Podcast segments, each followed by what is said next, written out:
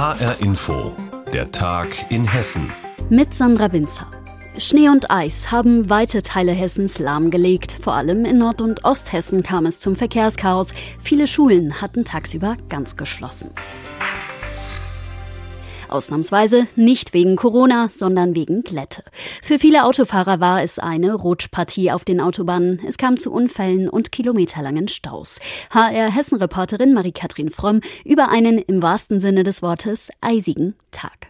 Schneeschippen am frühen Morgen in Volkmaßen. Besonders viel Schnee erfordert besondere Maßnahmen. Ein Traktor schaufelt die Einfahrt von Markus Bernhard frei. Moin. Wir haben uns einfach äh, einen Spaß draus gemacht, uns unseren Trecker zu holen, einen Bürgersteig für uns und unsere Nachbarn freizumachen. Es wurde morgens etwas früher aufgestanden und schon mal Schnee geräumt. Andrea Bernhard, eingepackt in eine dicke gelbe Jacke, stopft derweil mit ihrem Hund durch die Schneedecke. Ein ungewohnter Anblick. Ich freue mich, dass wir endlich mal wieder so viel Schnee haben, obwohl ich finde, finde schon bald ein bisschen. Es ist zu viel, aber ja, es war ja schon jahrelang nicht mehr so, dass wir so viel Schnee hatten. Gestern ja schon und äh, aber dass heute Morgen so viel ist, äh, hat mich schon sehr überrascht. Sie hat Glück und bekommt heute frei. Ja, eigentlich müsste ich mich jetzt auf den Weg machen nach Naumburg in den Kindergarten zum Arbeiten, aber ich habe ähm, mit meiner Chefin heute Morgen geschrieben und äh, meine Chefin hat gesagt, ich soll mich keiner Gefahr aussetzen und ähm, ich darf heute zu Hause bleiben. Andere müssen aber raus, Schnee hin oder her. Das heißt also Auto freischippen und freikratzen und dann ganz langsam fahren auf den glatten, verschneiten Straßen. Das hat es in sich, berichtet uns Christian aus Kassel auf dem Weg zur Arbeit. Wenn ihr noch nicht eingeschneit seid und schon auf der Straße unterwegs seid, kann ich euch nur folgenden Tipp geben. Fahrt nicht so schnell, fahrt nicht so dicht auf ja, wahrscheinlich ist es am besten zu Fuß zu gehen, weil es bleiben wirklich extrem viele Autos liegen wenn ihr nicht unbedingt fahren müsst, fahrt am besten gar nicht. Auf den Autobahnen kommt es zum Chaos. Auf der A4, A5 und A7. Lkw bleiben stecken, blockieren die Fahrbahn, nichts geht mehr. Es bilden sich kilometerlange Staus. Meist bleibt es zum Glück bei Blechschäden, doch die extremen Bedingungen machen auch den Einsatzkräften zu schaffen, sagt Matthias Menz vom Polizeipräsidium Nordhessen. Zum einen aufgrund der Schneemassen, die vom Himmel kamen, zum anderen dann natürlich auch, weil Lkw quer standen, also die Räumfahrzeuge auch auf den Autobahnen beispielsweise teilweise gar nicht durchfahren konnten, zwischen den Fahrzeugen dann äh, mitunter auch feststeckten. Also das war schon eine besondere Situation, gerade auf der A7 dann auch südlich von Kassel. Und ähm, da geht es jetzt so nach und nach wieder ein bisschen besser voran, aber es ist immer noch so, dass es da erhebliche Behinderungen gibt. Auch bei Bussen und Bahnen ist die Lage weiter angespannt, vor allem in und um Kassel. Hier fahren keine Busse, Straßenbahnen und Regiotrams. Nur einige wenige Regionalbahnen sind noch unterwegs, zum Beispiel nach Bad Hersfeld und Fulda. Die Bedingungen sind schwierig, sagt Sabine Herr Herms, die Sprecherin des Nordhessischen Verkehrsverbunds NVV. Es gibt verschiedene Ursachen. Es ist im Grunde eine Mischung aus der Tatsache, dass die Schneewehen äh, die Gleise sozusagen und auch die Straßen äh, in Beschlag genommen haben. Darüber hinaus sind es vereiste Weichen. Und eben gerade habe ich eine Meldung reingekriegt, dass zum Beispiel der Hauptbahnhof in Kassel nicht angefahren werden kann, weil die Last äh, der Dächer am Bahnhof durch den Schnee so stark ist, dass es zu gefährlich ist, dort Züge einfahren zu lassen. Die wenigen Regionalen Regionalbahnen, die fahren, werden teilweise über den Bahnhof Kassel-Wilhelmshöhe umgeleitet. Die meisten Fernverkehrszüge sind wegen des Winterwetters ebenfalls gestrichen. Wie es weitergeht, ist unklar. Es ist zwar weniger Schnee gemeldet in den kommenden Tagen, dafür wird es richtig kalt und eisig, bis zu minus 17 Grad, die den Schienen und Straßen in Hessen weiter zusetzen werden. Schnee- und Eischaos auf den Straßen. Was los war bei uns in Hessen, hat Marie-Kathrin Fromm zusammengefasst. Corona könnte den öffentlichen Haushalten das Genick brechen, heißt es immer wieder. Für das Jahr 2020 aber sieht es zumindest noch nicht danach aus.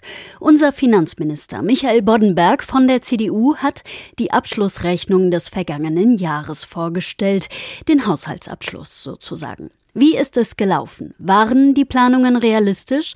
Über Überraschungen und einen durchaus optimistischen Blick in die finanzielle Zukunft Hessens berichtet unser Landtagskorrespondent Andreas Meyer-Feist. Finanzminister in diesen Zeiten kein Traumberuf, eine Herausforderung. Von allen Seiten gibt es Begehrlichkeiten. Die einen verlangen nach Hilfen, die im Dschungel der Zuständigkeiten zwischen Bund und Ländern nicht gezahlt werden. Die anderen warnen vor Steuerquellen, die versiegen.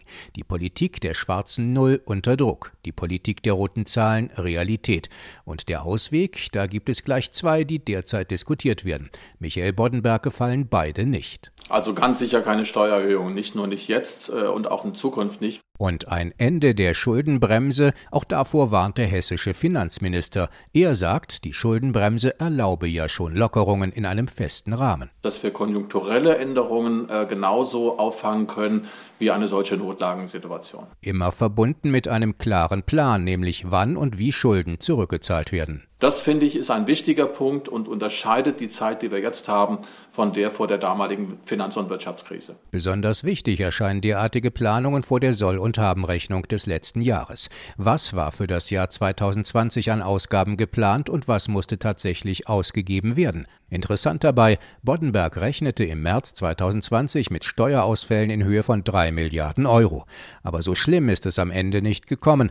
Nur 1,8 Milliarden Euro flossen weniger in die Landeskassen. Auf der anderen Seite stehen aber Mehrausgaben. Dafür hatte sich die schwarz-grüne Koalition die Erlaubnis für Sonderkredite bis zu 12 Milliarden Euro geholt. In den Worten des Finanzministers ein Sondervermögen gegen die Krise, in den Augen der Opposition ein Schattenhaushalt ohne ausreichende Kontrolle. Interessant auch hier, die gesamte Neuverschuldung 2020 war mit weniger als drei Milliarden Euro deutlich geringer als geplant. Vom Sondervermögen, das auf mehrere Jahre angelegt ist, wurden nur etwa mehr als zwei Milliarden Euro in Anspruch genommen. Die Gründe dafür Corona-bedingte Kosten wie etwa Ausfallzahlungen für Arbeitnehmer wurden weniger beansprucht als erwartet. Für Finanzminister Boddenberg bedeutet das aber noch keine Entwarnung. Hoffnung aber, wenn es ans Rückzahlen der Schulden geht. Das äh, haben wir zunächst mal in einen langen Zeitraum von 30 Jahren vorgesehen. Ich glaube am Ende des Tages, dass es uns gelingen kann und auch wird, äh, dass wir früher tilgen, dass wir auch in größeren Beträgen tilgen. Für SPD und FDP bleibt das Corona-Sondervermögen aber eine Fehlkonstruktion, ein Schattenhaushalt am Parlament vorbei angelegt. Aber Städte, Kreise und Gemeinden in Hessen blicken eher ins Dunkel, wenn Handel und Gewerbe weniger oder keine Steuern mehr zahlen könnten. Hier erwartet man sich in Zukunft noch mehr Landeshilfen. Erst 2024 würden die Steuereinnahmen wieder vor Corona-Niveau erreichen. Das sind die Prognosen des Hessischen Städtetages. Der Haushalt 2020 brachte noch keine bösen Überraschungen. Bei den nächsten Haushalten könnte das schon anders sein. Corona trifft den Haushalt hart, aber er hält stand. So hat Finanzminister Boddenberg die aktuelle finanzielle Situation in Hessen bei der Vorstellung des Haushaltsabschlusses in Wiesbaden zusammengefasst. Ein Beitrag von Andreas Meyer-Feist war das.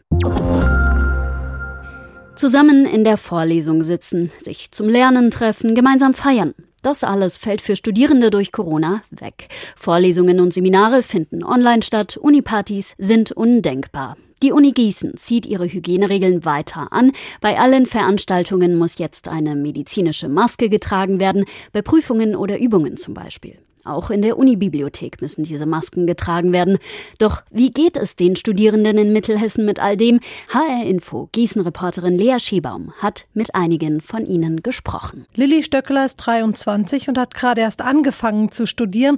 Das erste Semester in Anglistik an der Uni Gießen hat sie sich anders vorgestellt. Ich kenne halt einfach niemanden, der das gleiche studiert wie ich. Man ist mal zusammen in einer Webex-Sitzung gewesen. Man, die meisten Leute haben eh die Kamera nicht an und meistens spricht sowieso nur der Dozent. Man hat irgendwie diesen Austausch einfach nicht. Jurastudentin Luise Butzer ist schon im fünften Semester an der Uni Marburg, hat aber ähnliche Probleme. Große Vorlesungen mit vielen Studierenden seien online einfach nicht gut umsetzbar, sagt die 22-Jährige, vor allem im Jurastudium. Ich würde sagen, dass Jura auch einfach ein Gemeinschaftsstudium ist. Ich glaube, in Jura ist es auch einfach wichtig, dass man viel diskutiert, dass man zum Beispiel nochmal mit den Freundinnen oder Kommilitoninnen über die Themen der Vorlesung diskutiert und sich darüber austauscht, weil das das Studium einfach lebendiger und anschaulicher macht. Jetzt fällt all das weg.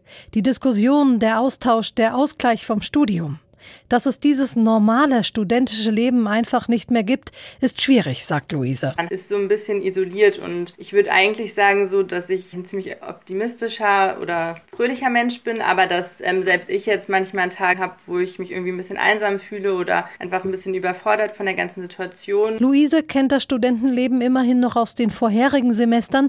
Lilly kann es sich nur vorstellen, denn sie hat die Uni nie anders kennengelernt. Wenn ich dann mal mir vorstelle, dass ich jetzt morgens losgehe, in die Vorlesung gehe und in der Mittagspause in der Mensa sitze mit ein paar äh, Kommilitonen und ein bisschen Quatsch und vielleicht danach noch ein Bier trinken gehe oder was weiß ich was, das fällt halt komplett raus. Ich sitze halt den ganzen Tag zu Hause und stelle mir quasi vor, wie es denn sein könnte. Und das ist echt frustrierend, muss ich sagen. Und auch die Ungewissheit, wie lange die Situation noch so bleibt, ist für die Studierenden schwierig auszuhalten, sagt Lilly. Denn wann ein normales Unileben wieder möglich sein wird, das weiß im Moment niemand. Lea Schebaum hat mit Studierenden in Gießen über das Lernen in Pandemiezeiten gesprochen. In den letzten Tagen und Wochen hat es viele Menschen in Hessen ganz schön auf Trab gehalten, das Hochwasser. Die Menschen in Büdingen zum Beispiel können ein Lied davon singen. An vielen Stellen ist das Hochwasser mittlerweile zurückgegangen. Doch es gibt auch Orte in Hessen, da ist das Thema Hochwasser längst noch nicht begraben. Wie Mittelhessen-Reporter Klaus Pradella weiß. Ganz anders am Inheidener See, dort wo früher Braunkohle abgebaut wurde. Im Wochenendhausgebiet ist das Hochwasser jetzt sogar noch einmal angestiegen. Seit fast zwei Wochen sind rund zehn Häuser überschwemmt, auch die von Herbert Focke und Oliver Wohlers. Ich habe hier ein Wochenendhaus, das knietief im Wasser steht.